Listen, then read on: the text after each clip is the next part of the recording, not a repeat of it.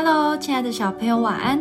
我是小恩姐姐，让我们一起来听上帝爸爸的话，一起来向他祷告。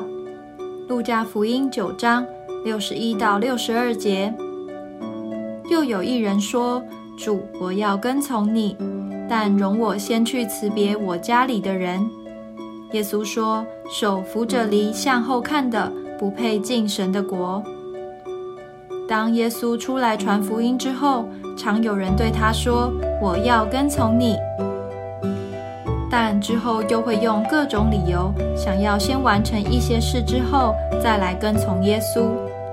但其实耶稣知道他们根本没有心，一下想这样，一下又想那样，所以他举了一个例子：手扶着犁向后看的，不配进神的国。用犁来翻土，如果在翻土时东张西望、不专心，翻出来的土沟就会不整齐，植物也会种得歪七扭八。所以在信仰上，我们要看准目标，就是耶稣。在上主日学时，用笔记本记下重点内容，结束后与他人分享心得，还要另外找安静的时间祷告。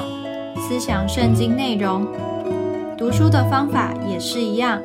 当我们看准目标，就能够越专心、越投入，而且有越多的进步哦。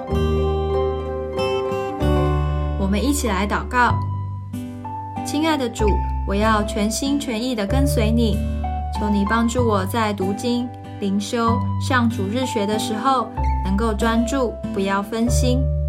好好的明白、体会你的道理，奉主耶稣基督的名祷告。